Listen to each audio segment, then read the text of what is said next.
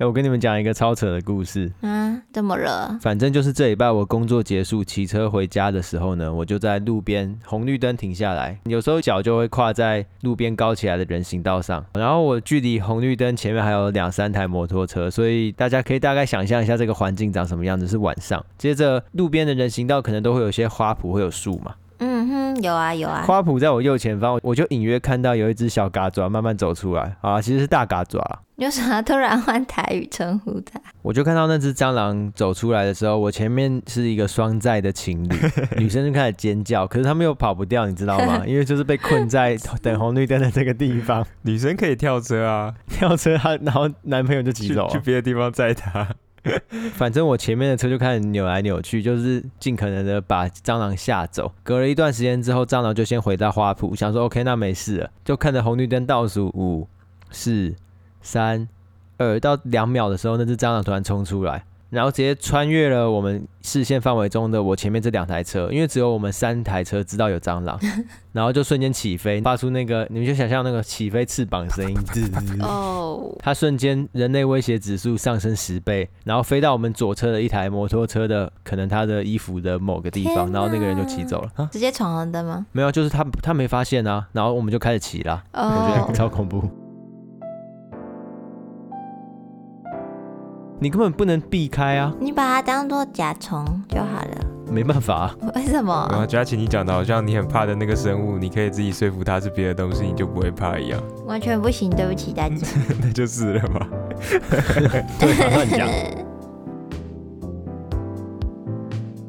这里是疫情指挥中心，我是提姆，我是佳琪，我是季汉。我们透过艺术新闻来讨论艺术与世界的关系。今天的录音时间是二零二二年的六月十九，然后是 episode 八十三，这集非常开心。没错，这集非常开心，因为有 AND 赞助播出。那 AND 是台湾艺术与科技中心的简称，是由超维度 Dimension Plus 启动的计划，着重于台湾与国际的艺术科技多元发展。对，所以很开心，今年呢，我们又跟 AND 有很多的合作，在接下来的日子里会有总计四集的节目。对，而且今年的活动也都是跟去年完全不一样，有很多新的实验跟有趣的工作坊，相信大家会喜欢。对，所以我们这一集就是要来聊聊在艺术里面工作坊的各种疑难杂症。疑难杂症不是历史脉络吗？没有，我觉得因为有一个最大的问题是，你们觉得工作坊是一种艺术创作吗？我觉得是吧。会犹豫就是是个可能有模糊空间的问题啊。应该说，艺术创作可以有工作坊，但工作坊不一定等于艺术创作。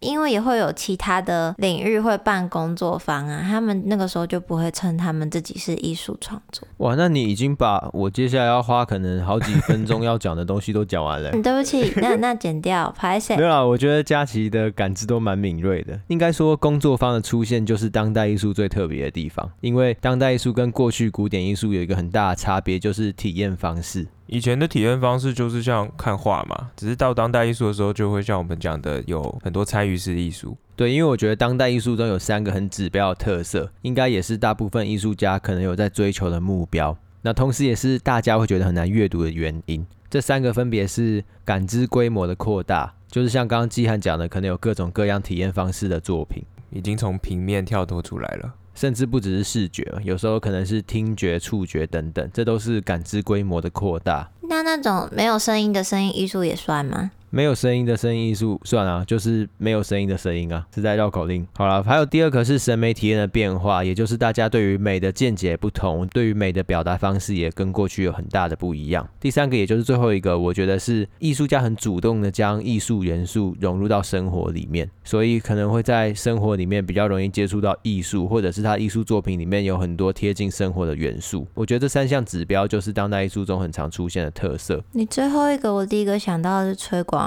就是那种跟在乐车车后面啊，或者是 把废气空气变成泡泡的那种作品。对啊，会把日常生活当做一些符号吧。而且我觉得这也是阿诺德贝林特提出过一个很重要的观点，就是审美介入。他是谁？阿诺德贝林特就是一位活跃于当代国际美学界的一个重要的美学家，会提出很多理论。那他最著名的著作就是《艺术与介入》，又是一个只是因为我们知识量不足，所以不认识的一个大大。简单来说呢，审美介入就是在当代艺术中需要感知者，也就是观众们积极的参与。因此不是只是观看一个物件或事件而已，甚至要把我们自己的经验都放进去，不是只是单纯的互动式艺术哦，而是你要把自己的经验放进去。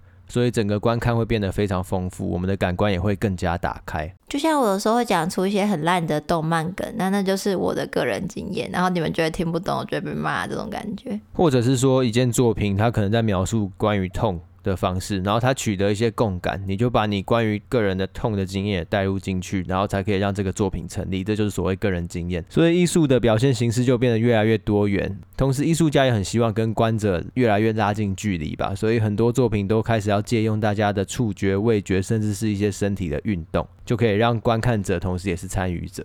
哦，之前北美馆有几档展览都蛮强调这个概念的。因为透过这种方式，就可以把作者要提出的概念或提问，很巧妙的放在大家心里面吧。我觉得这样算是偷懒的一种吗？他把答案交给大家写，但是这种需要付出更多的脑力才有办法做成这种创作，就不能只想自己的，你还要想大家进入之后可能会发生什么事。嗯，我不确定每一种艺术创作要付出的脑力能不能被量化，或者是哪一种艺术创作比较难。只是我不觉得是偷懒啊，因为他把很多诠释全都交给大众，也就是说他的作品的完成条件是越来越复杂的吧。嗯，要是没有人参与，就没有办法完成了。我觉得比较像是夹带私货吧，就是让你觉得你在做这些事情，其实你在参与的过程，你会放下你的心防，你就反而可以接受更多可能从作者而来的一些理念。我觉得它比较接近是你成为共犯，没有就像净滩活动吧。当你知道有一个净滩活动，跟你真的去净滩，那对于你个人生命的意义就是完全不一样。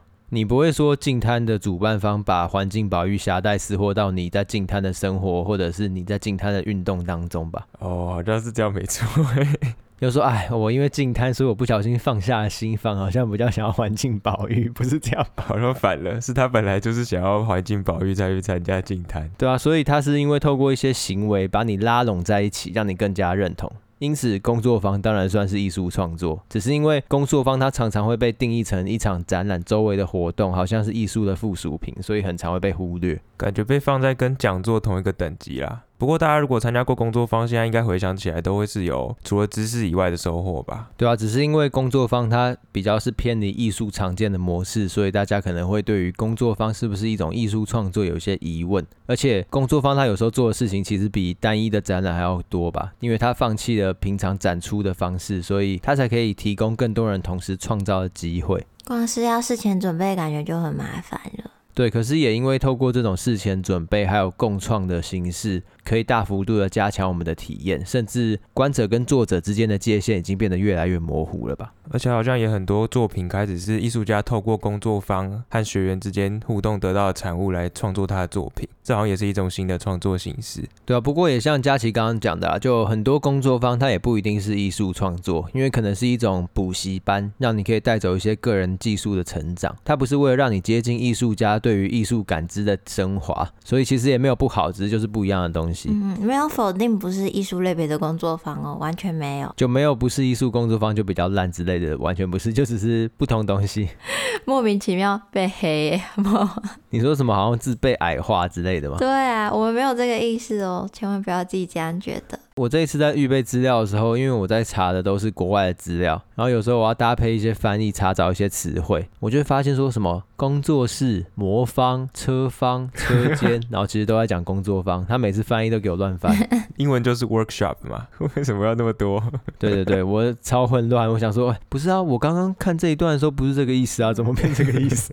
而且工作方他其实就是回应了当代艺术很常需要跟社会互动的这个需求吧。哦，他可以马上得知大家的感想诶，因为有的参与式艺术就是做的人根本不在那，虽然这是开放给民众参与，你也不知道他参与完之后到底在想什么，或是他究竟以什么方式去参与。可是如果是工作方的话，就是当场闹，现在马上就可以知道了。而且他又因为有很具体的举办时间地点，所以广义上来说，其实就是某个地方办了一场活动，所以当然跟参与者有很大的关系。废话，除非他今天的工作坊题目是不能有任何人。来参加的工作坊，那他还是工作坊吗？好像又不是，没有人参与的工作坊，还是工作坊吗？我觉得还是可以试哎，只是到底要怎么办呢、啊？我真的不知道到底要怎么办哎，不知道怎么办，好奇怪、啊。你说你有点脑袋爆炸了，还有点打结啊。可是工作坊不就是要人一起跟你讨论，然后了解作品原本的想法，还有作者他想要追求的是什么，然后一起思考、一起讨论，才是工作方的核心精神嘛。啊，他办一场没有要让人来的，不是没人来，那个不太一样。那可能就是实验性的工作坊。Oh. 所以佳琪，你是可以接受他办一场没有要让人来的工作坊作为工作坊这件事情？可以，但他的讨论就更复杂一点。因为其实有一派的学者认为，艺术是一种社交行为。哇，那他可能会被另一派的严正抗议，说我没有要社交，只是想要把我画的东西画出来，有没有人看我根本不 care。对对对，可是因为他们认为艺术的群体就是大家一直不断的讨论、相处、一起探索，所以虽然产物是艺术品，可是真正的核心是产出过程还有产出之后的互动。可能你纵观艺术史，我们在讨论的不都是人跟人之间相处还有对话之后的结果吗？所以这一派学者的论点其实还蛮好可以接受的，当然可能不够完整。所以闭门造车类型的创作怎么办？只是在作品公开的那瞬间，他不就是可以跟众人互动吗？除非他真的像佳琪讲闭门造车。那他可能也不会把作品公开啊。对啊，我没有要公开啊，我可能就在地下室画一画，然后死了之后就跟地下室一起封起来啊。哦，那就没有互动吧？那还是艺术吗？没有啦，今天这个学者提出艺术是一种社交行为，不代表没有社交行为的就不是艺术哦。哦，那没事了嘛，早说啊。对啊，所以艺术品不一定是蒙娜丽莎，而可以是更抽象的，可能是一种社会关系，也可能是欣赏的人跟艺术作品之间的回馈等等，都是一种社交行为。所以这些学者认为这都。是艺术，或者是这就是艺术。所以人跟人之间的交往，其实也可以算是艺术，就算没有任何艺术作品的成分在里面。那就要看你对于艺术创作是不是需要有艺术产生这个意识作为前提啊。这是完全是另外一个话题，这个太广大了。对啊，因为我们过去不是有聊过蛮多艺术家都是很直接的跟社会在做互动，例如说 Allen Sonnenfist，他在曼哈顿街区透过原生树种出一个 time landscape 时间地景的那个艺术创作。你说我直接种一个原始森林？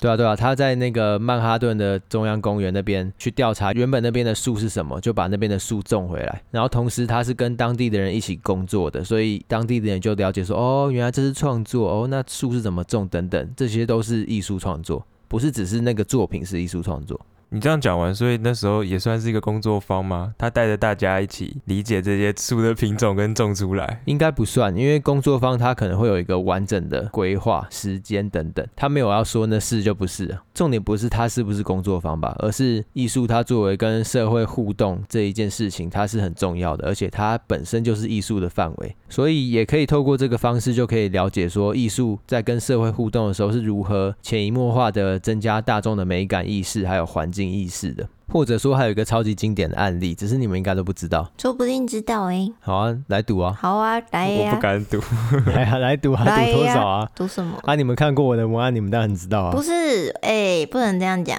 前面那个我不知道，但这个我知道啊，在看之前我就知道啦，莫名其妙。好啊，那我不赌啊。这个作品呢，是二零一一年日本三一海啸之后，在岩手县当地就有一位园艺家佐佐木格，他在海边立了一个电话亭，叫做风之电话亭。然后这是一个没有电话线的电话亭，装饰用的电话亭啊，所以观众进去就是对着一个空空的电话这样讲话。对啊，因为这个电话亭就是为了让你向已逝之人传达。思念用的哦，是一条通往天国的电线。OK，所以看不到，合理合理，不一定通往天国啦，那可以通往地狱啊，就都有可能。打电话那个人不会希望是打去地狱吧？没有，有的时候你就要有觉悟。我知道我的亲人可能十恶不赦，这通电话就是打去地狱，问他你被火烧的如何？最好是可以这么理智。这座电话亭甚至还被作为一部纪录片的主角。而这个原因家佐佐木格他有说过，因为我的想法不能经由一般的电话线传递，所以我想让风来带走他们。张力很强哎、欸，原来他是园艺家，没有，他就是个园艺家，他就是觉得好像做一件这件事情很有意义，也没有视觉艺术的背景，所以他当然不知道什么参与式艺术啊，什么艺术跟社会互动这些无聊的理论。不过他刚刚的那整个浪漫都被我们那个电线破坏掉了，我先跟他道歉。他其实是说用风来传递那些讯息，是真的蛮浪漫的一件事情。对啊，就风看要吹去哪都可以啦。对啊，而且这完全是一个实打实的社会密切互动艺术作品吧？因为到这几年都还是会有一些当地的居民偶尔去到这个电话亭里面跟这个作品互动，实际上传达思念，有点像树洞的概念，只是不是诉说自己的秘密，而是真的向思念的人传递他们的感情，那种永远寄不出去的信，寄出去了啦，风带走他们。对不起，对不起，也就是说，在当代艺术里面有一个很核心的区块是人跟人之间的互动，艺术家跟社会之间的互动，这些东西呢都非常的重要。因此，工作方当然是艺术创作，而且工作方能带出的深度，有时候比一件单纯展出的作品更有效。对啊，所以其实很多单位他们也都开始在举办工作坊，像是 AND 他们历年都有举办叫做文化蹲的工作坊，蹲下来的蹲，不是不是是蹲，啊不是四声哦。等一下，它是破音字啊，因为在这边是主嘛，所以是用盾。好，我的错。对，就像炸鸡是炸，炸弹是炸，我都很讨厌在麦当劳或者是其他素食店说哦，一份炸鸡，浑身不舒服。你这边故意讲舒服，超欠。所以 ND 他们办的叫做文化炖，这个工作坊就是照字面上的意思，把不同的文化放在一起，慢慢的熬煮，是一个蛮浪漫的词，听起来是真的蛮交融的。我以为你要说听起来很好吃，我是觉得蛮好吃的啊，而且大家在工作坊当中可以获得的就是他们有能力把生活中观察到的一些文化碎片重组在一起，产生出一个新的想法。刚刚那个听起来很抽象，哎，把文化碎片重组在一起，产生新的想法。没有，我觉得这边大家听不懂很正常，只是在等超过五分钟之后，你就完全听懂这句话是什么意思，你就先放在心里面。文化一直以来都是互相影响的吧，尤其在全球化之后更是互相影响。有时候有一些文化都已经被侵蚀了，都已经不见了。我觉得像日治时期那时候，就台语跟日文很多都是互相影响的吧。对啊，那你们知道中年男子的台语是什么吗？可我台语超烂，欧吉桑，我就佳琪答对了，欧吉桑，然后女生就是欧巴上嘛。欧巴桑，真的假的？对啊，那不是日文吗？台语其实也是叫这个，只是刚刚欧吉桑在台湾其实不完全是用日文的意思啊，因为现在你应该也不会随便叫路边的一个女子叫她欧巴桑嘛，会不会贬吧？我看。对啊，有时候其实也是有一点贬义吧。我觉得它贬义的点是在于说，大家不想要被叫老，就像你去有的店里面，就明明小朋友跟那个服务员的年纪就是可以叫阿伯或是阿姨的年纪，然后他们却还是得叫服务生姐姐跟哥哥，以示礼貌这种感觉。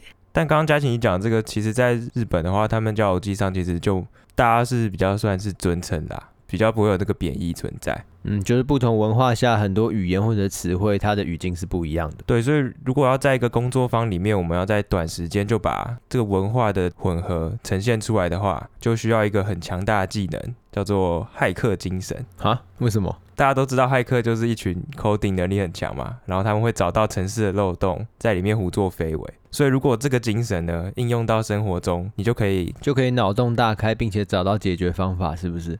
对，好比说你今天想要烤面包，但你家里如果没有烤箱的话，要怎么办？去外面买啊！不要吃吧。你们都好幸福哦，就接受这个社会的残酷吧。我直接吃生的，太硬了吧？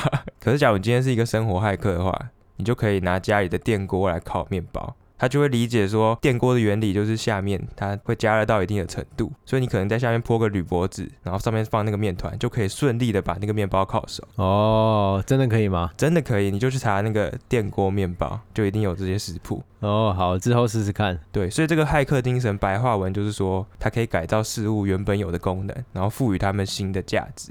你说，例如拿电蚊拍打在刚洗好澡的人的身体上面，变成惩戒的一个攻击武器，这也算吧？或是要吃烤肉的时候拿电蚊拍来烤，假如真的烤的时候，可能也算吧？那个要改造一下吧，它只能烤熟蚊子吧？烤别的可能要再加油。所以大家其实也不用想的很难啦，就是一些生活上简单的再利用，也都算是骇客精神，算是一个简单的骇入。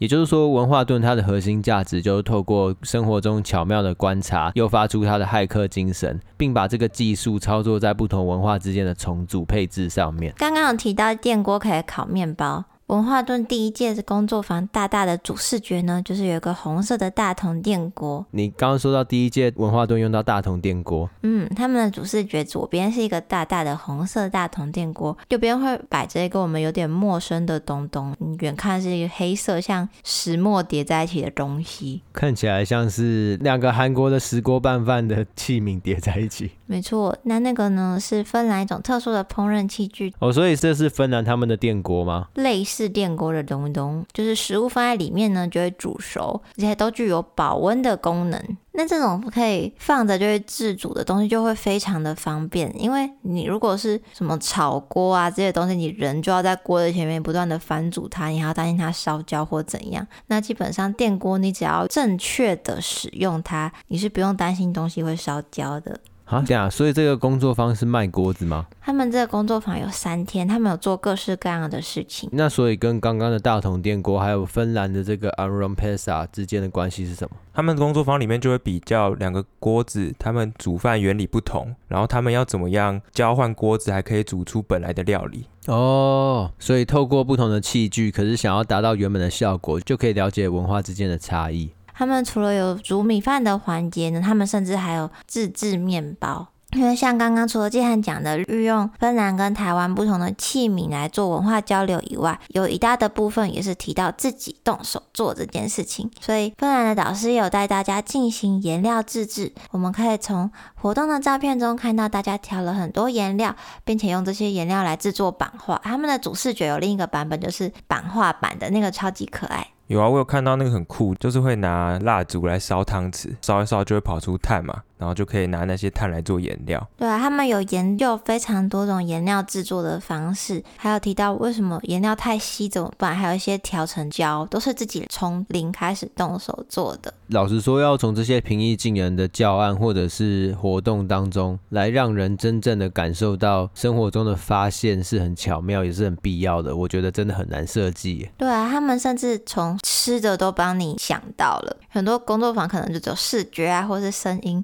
你在这个工作坊里面还可以有得吃。他们第一年呢，是芬兰的老师有过来台湾，大家一起用电锅跟他们的锅子一起做文化交流。那第二年就是二零二零年的时候，他们开始往了一个很神秘的方向发展，就是艾草。为什么说很神秘呢？因为他们在工作坊里面喝一堆苦的要死的东西啊，是要做出一些什么魔女药水之类的。我光看介绍觉得超像的诶。在采集人工作室，他们那边的资料啊，他们除了艾草，也有黄连一些超级苦的东西加入在里面。因为在这个工作坊，除了苦，然后还有提到疗愈这件事情。他们认为说苦呢是与生俱来人们最不喜爱跟难以忍受的味道，所以它在很多不同的文化中都有不同的代表。它甚至可以被引申为心灵的痛苦跟不舒服。所以你忍受过这个苦之后呢，你就会得到升华。所以，像一九年的是器具之间的差异，二零二零年是不同文化之间对于草药，还有关于医疗，还有一些可能民俗的之间的差异吗？嗯，就从植物草药中的差异为起点做展开的。因为二零二零年大家也知道，就是疫情爆炸了，所以大家就不能实际过来交流。本来苦的这个体验呢，也很难去表达，因为这个应该要现场才能有体验的东西。那视讯就只有声音跟影像，所以他们为此还制作一个苦味量表，让你在荧幕的后面，你也可以感觉得到他们这个东西到底有多苦，这样子。Nintendo Switch 的卡夹超苦，那不知道他在他们的评比里面可以拿到几分呢？除了他们这些很苦的艾草水以外啊，最后他们也把这个苦变成贵，然后在里面包入红豆，那最后就把把它吃掉，这样子就还是有吃的部分，还是有回到我们文化蹲他们的传统，就是一直有食物在里面的概念啊。只是那那个东西吃起来不是就很苦的贵吗？那样好吃吗？里面是甜甜的红豆。它应该可以达到中和吧，就是像你在日本很多茶道，他们的甜品甜的要死，然后就配上一杯很苦的抹茶，哦，把那个味道冲掉，也不是说冲掉吧，应该说是去融合它，有蹦出新滋味的感觉。就像我们最开始提到，融合不同的东西在一起，可以创造出新的效果。所以大家可以知道，文化盾在讨论的议题，从刚刚佳琪讲的，原本是电锅功能的改造，进阶到家庭中的药草，以及每个人对苦味的感受不同。而且他们第二年还有一个特别的工作坊，是台湾的学员在跟芬兰的那边的学员介绍说台湾的文化长什么样子，然后最后还有跟他们讲茶叶蛋要怎么做。那时候有讲到台湾的便利商店密度可能是全球首屈一指，前两名啦。所以从一九年台湾的学员他是接收芬兰导师一些芬兰的文化来与台湾的文化做结合，但到了第二年呢，已经变成台湾的学员要自己去消化台湾的整个文化，然后去想要怎么跟芬兰的学员做分享。然后我觉得这是蛮重要的一点，在吸收的过程中，其实大家会重新审视自己的文化的一些细节，然后消化过后才会输出给芬兰的那些学员知道。你说就像我们录音都要先消化完再输出给大家，然后事实上输出的时候收获最大的还是我们自己。对，我觉得是这样。啊，我其实常常会消化不良，需要比较多的时间啊。你消化然后落赛啊？对啊，拉肚子真的是蛮不好的，蛮不舒服的。文化蹲今年的工作坊叫做《昨日之岛》。邀请大家会到新北市的北市西一起享用河岸自助餐，听起来不像工作坊，听起来像是一个很爽的聚会。北市西在哪里啊？在新北市跟宜兰的中间，超远，应该也还好啦。没有，佳琪敢问，你就直接把经纬度说出来。经纬度我也要查一下，哎，这个平常不会在我的脑海里面吧？经纬度干嘛？我知道它在哪了以后。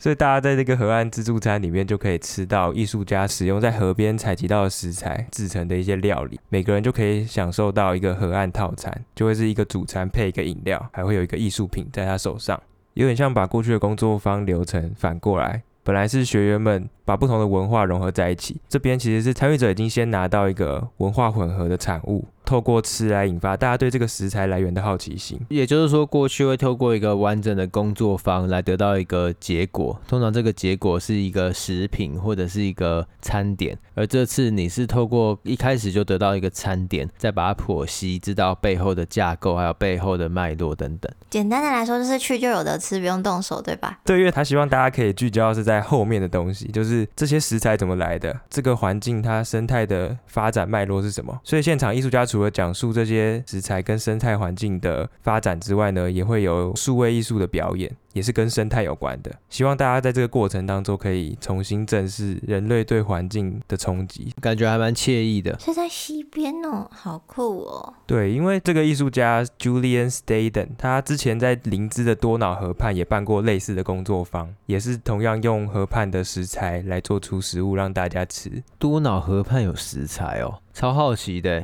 他怎么不在淡水河畔办？感觉比较近啊。不是淡水河畔有什么食材那么臭？不不，多瑙河畔它应该也是那种很长的河，所以它的上游吧，所以不会是在下游那边，就是一堆都市。你的理解是对的。哦，好，淡水河的上游叫什么？基隆河。我知道新店溪的上游是北势溪。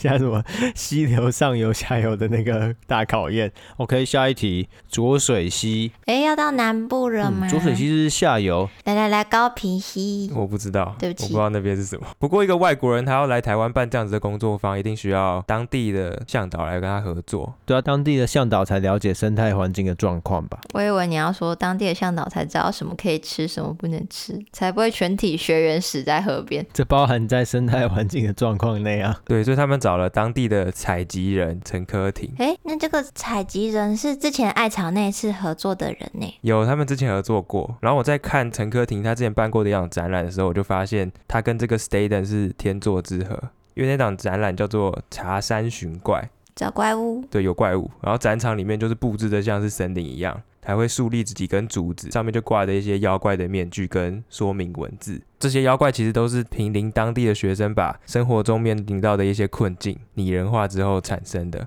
哦，所以这个妖怪有点像咒术回战的概念了，人们的怨念的拟人具象化。对，好比说里面就有什么积水怪，它就会常常出现在人们没注意到的地板凹陷处或是容器里面，就表示说学生们其实很在意环境清洁。好日系的怪物，或是他们可能不喜欢积水怪的小孩，就是有一些蚊子什么的。那他们应该不喜欢什么下课三分钟借用一下怪吧？你说老师吗？对啊，哎，下课三分钟借用一下。还有那个美术课考一下考卷怪，都好像有点太接近学校了。我要再山林一点哦，都被拿去种槟榔树了怪。这一定也会有哎，就是它会造成土石流，可能它的设定是这样，下雨天才会出现。我家后院被亚泥水泥挖掉了怪。你这个怪呢，就是 根本就没有转化。只把事件后面加上怪而已，那是我们乱讲的，人家有转化。所以像槟榔树或是亚泥怪，他们都会投射出一种对环境开发的排斥还有质疑。那展览里面还有很多不同的妖怪，而这些妖怪都是当地的社区跟学校参与者在工作坊当中创作的，他们都真实反映了当地居民的感受。其实这个看起来虽然很幽默风趣。可是背后有一股淡淡的哀伤，哎，我看了也是觉得有点难过。而且这的确也是基于足够的在地田野调查，才能够有足够转化内容的艺术作品。我觉得这种真的很赞哎，就是又回应到前面提到当代艺术中艺术与社会互动的重要性，完全有互动到。对啊，就不会是在一些既定空间内的曲高和寡，或者是富裕人们的奢华活动。的确，而且他这样子跟这个昨日之岛工作坊合作，我觉得就蛮合理的。就像我刚刚前面讲，我觉得他们是天作之合，他们都是用艺术创作去引发大众思考人类对生态的冲击。因为采集人工作室，他们其实还蛮常跟各种学校合作推出课程的，所以他们就是把艺术教育跟社会互动完全融挂在一起。我觉得这就很难能可贵吧。一直以来，我都蛮欣赏这种类型的艺术创作。因为它就是很确实的回应了刚刚提到的当代艺术里面艺术与社会互动的重要性。那这次的确真的很适合找他们来弄这个工作坊，诶，他们就是在行的啦。对，而且他们一直以来关注的东西都是很相近的。所以，我们回到今年昨日指导这个工作坊，它很特别的地方是在第二天的活动里面呢，大家就会实际接触一些微生物。然后把你前一天吸收到所有跟生态相关的发展脉络都融合进来，看看这个生态跟文化还有它粮食系统融合在一起之后会有产生什么新的观点。我觉得这也是工作坊里面很典型的结构，就是最早的可能是共同创作，然后理解作者的意图，最后就是综合的讨论。而这个综合讨论就在工作坊里面占非常重要的角色，因为它启发性是最强的。对，而且其实艺术家在办工作坊的时候，也不会百分之百可以预期观众会给你什么回馈，因为每个人的生命经验都不一样。所以对艺术家来说，我觉得这也是他很大的收获之一。所以这个昨日之岛的工作坊是办在什么时候？现在还来得及报吗？现在来得及报，他报名到六月三十截止，对大家来说就是两天吧，超压线。然后它举办的时间是七月九号跟七月十号，隔周的周末分别有两天，就会是办在刚刚讲的北市西周边的一个平林清水公园。也就是说，这一集的节目就是这个报名的最后冲刺机会。没错，我们会在资讯栏的地方留下这个报名的连接。大家还是可以去报，因为它会是录取制。对，它不是先抢先赢哦。对，我们在去年跟 AND 的合作，也有许多的工作坊都是这个形式。当时也有一些听众有去报名。而这个昨日之岛刮湖北市生态历史与微生物未来的饮食表演计划，就会办在七月九号跟七月十号。有兴趣的听众们呢，可以在这两天到连接去报名。没错，但是要注意一下，这个活动全程会以英语进行。没事啊。哎、欸。这个旁边都会有人一起讨论啊，对啊，你只要赶快抓一个伙伴就没问题了，不用担心。你就先去吃翻译举肉，不是，是去吃他的河岸自助餐啦。哦，不是吃翻译举肉，对不起，哦，对不起。今年疫情指挥中心跟 AND 合作的节目还会有三集，分别是讨论在艺术里面的实验计划能不能允许失败。就当你今天领了补助，做了一个计划，结果你有点小开天窗，这件事情到底是不是能被允许的？那在过去的艺术脉络里面有没有发生过这样的事情？我觉得算是个蛮刺激的题目吧。对，而且每个部门或每个人的心中那个失败的定义又不太一样，就是一个蛮有趣的讨论。我们还会介绍桃园科技艺术节，会聊到说当地的科技产业还有当地的艺术脉动要如何做结合，跟它的展望。最后我们会聊到一个非常多听众都一直在敲碗的。主题 NFT 开喷，他们不一定想听开喷吧？等等，他们想要听我们对于 NFT 相关的见解，还有一些资讯的收集。对，然后我们一直就觉得好像找不到新的切入点，而这一次有一个机会是由台湾很知名的艺术家郑蜀立，他跟国外其他艺术家跟机构有一个合作的机会，推出了一系列关于 NFT 思辨的专文。而 AND 他会负责翻译，因此教育我们做一些导读跟综合讨论。所以我们就怎么样？路边走着走着，看到有一个军武掉在地上，我们就把它轻轻的捡起来，操作一下。这几集的内容我自己都蛮有兴趣的啊，所以算是双赢。佳琪开心吗？没有，只想说，那大家就可以开始期待一下喽。那如果喜欢我们的节目，佳琪没有开心哦。啊，我有开心啊。啊这样听起来勉强。这个要点进去哦。对啊，按、啊、你录节目有赞助有好题目，不开心哦？开心，那很好。所以大家如果对于这些内容或是想要报名工作坊，就赶快去。哎，季汉你要不要去啊？七月九号，啊，只是同事约我去北海岸呢。你哪有同事啊？我曾经的同事约我啊，怎么这么刚好约在那天？不然那不要去北海岸啊，去北市西啊。啊，要再看一下，完蛋，看可不可以白开。我们最近有一个活动，就是在冲刺 Apple Podcast 的评论。就是因为如果有冲的话，我们会很开心。我想说什么时候这个活动？对啊，因为我们常常收集到的听众回馈呢，都是私讯我们的。相信我们的听众都是比较害羞的。相信不是每个人都是用 Apple。哎，怎么样？Spotify 现在也可以评分，就是大家真的有评分，有可以给我们回馈的地方，我们看到都会很开心。大家会看到很开心，给你一颗星，赞，给一个星赞。那如果有任何的问题或是想反映的，都可以在我们的 FB 还有 IG 上做回应哦。我们最新的消息也都会公布在上面。六月就这样结束了，我们就七月见，大家拜拜，拜拜，拜拜，记得去报名哟。